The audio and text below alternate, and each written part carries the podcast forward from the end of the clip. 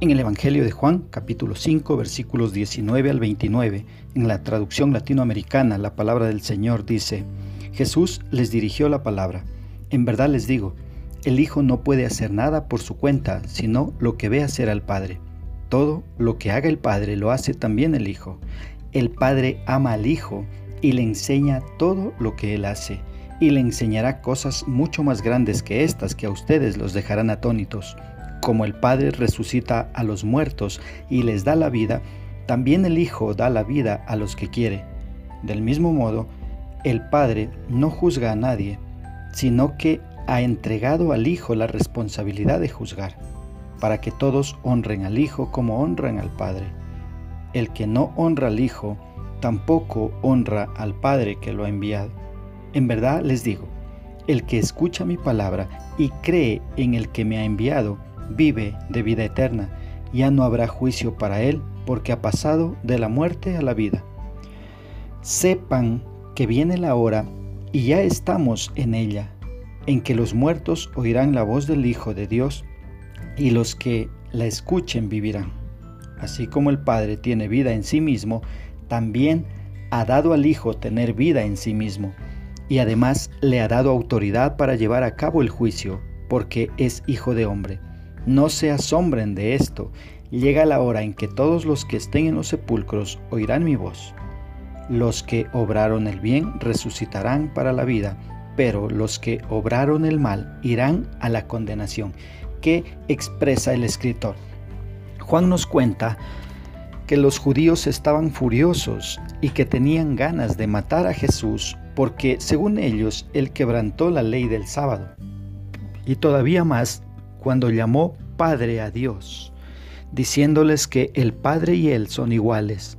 Entonces, en los versículos del 19 al 23, Jesús les va a explicar que Él no puede actuar por separado del Padre. Como resultado de, de, su unidad con el Padre, Jesús vivía como el Padre deseaba que viviese. De la misma forma, tú y yo, debido a nuestra identificación con Jesucristo, al llamarnos cristianos, debemos vivir como Cristo desea que vivamos. ¿Cómo lo lograremos? Bueno, cada vez que tomemos, vayamos a tomar una decisión, cada vez que estemos a punto de hacer algo, preguntémonos, ¿qué haría Jesús en mi lugar? Y actuemos como Él lo haría. Mira, Jesús empieza diciéndoles acá, de cierto, de cierto os digo, esta es una forma enérgica de afirmar, lo que les digo es la verdad. A pesar de la hostilidad de los judíos, vemos que Jesús continuó sin temor declarando que Él fue enviado por el Padre para hacer la voluntad del Padre y que le dio toda la autoridad. Cuando miras el versículo 22 y 23, aquí se nos da la razón por la que el Padre delegó todo juicio al Hijo. Esto es, para que todos los hombres honremos al Hijo como honramos al Padre. El versículo 24 es clave. Mira, en este versículo Jesús explica que todo el que escucha la palabra y pone su confianza en el Padre, esto es recibir el testimonio de Cristo y aceptarlo en el corazón. Si esto ocurre, dice Jesús que tienen vida eterna y que ya no habrá condenación para ellos ya no habrá condenación, ya que han pasado de muerte a vida. ¿Por qué de muerte a vida? Sería la pregunta. ¿Sabes? Porque en el huerto de Edén el ser humano murió espiritualmente y desde ahí toda persona nace físicamente viva, pero espiritualmente muerta y al creer por fe en Cristo y recibirle en su corazón, nace de nuevo. ¿Recuerdas? Esto fue lo que Jesús le explicó a Nicodemo. Para tener parte en el reino de Dios, tienes que nacer de nuevo. Y eso es pasar de muerte a vida. Eso es pasar de muerte a vida. Ahora, aquel que reciba a Cristo tiene vida espiritual. Para él ya no habrá condenación.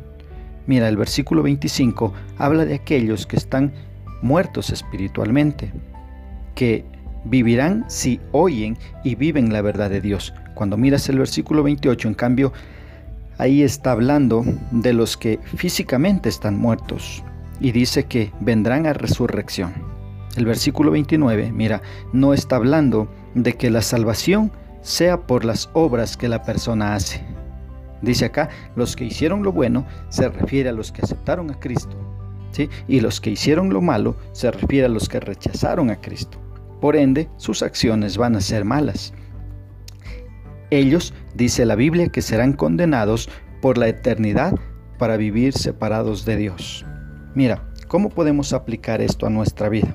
Si hemos nacido de nuevo, si somos cristianos, mira, debemos vivir para honrar a Dios con cada acción que hagamos. Pero si todavía no has nacido de nuevo, si todavía no le has dado un lugar a Cristo en tu corazón, entonces necesitas creer por fe en Cristo, necesitas orar confesando tus pecados, pidiéndole perdón a Dios y recibe a Cristo en tu corazón. Solo así nacerás de nuevo y pasarás de muerte a vida y tendrás vida eterna. Porque si mueres sin Cristo ya no habrá oportunidad. La oportunidad de salvación existe mientras vivas, mientras aún estés con vida. Si mueres sin Cristo, mira, por más que tus familiares acá hagan lo que hagan, no te van a mover un solo centímetro de donde ya estás. Entonces, mientras hay vida, hay oportunidad. Ahora el Señor nos da la oportunidad de recibir a Cristo en nuestro corazón.